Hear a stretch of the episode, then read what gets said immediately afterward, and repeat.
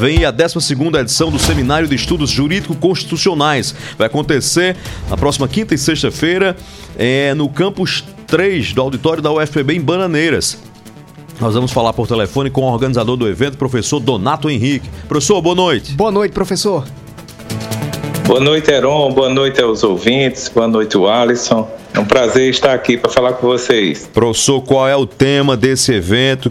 Quem vocês estão reunindo e qual é o objetivo dessa nova edição?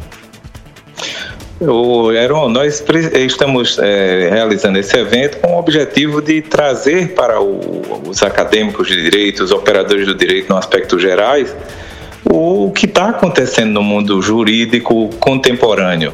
Nós estamos agora tratando, Heron, de temas, inclusive com relação à possibilidade ou não de pensão alimentícia para animais, para cachorro, para gato, quando os casais se separam. É, nesse evento, todos os temas contemporâneos nós vamos abordar. Um dos convidados desse evento é o desembargador Zé Ricardo Porto, ex-presidente do TRE e desembargador do Tribunal de Justiça da Paraíba, que vai tratar da questão da federação partidária. É um tema muito novo, a união dos partidos, né?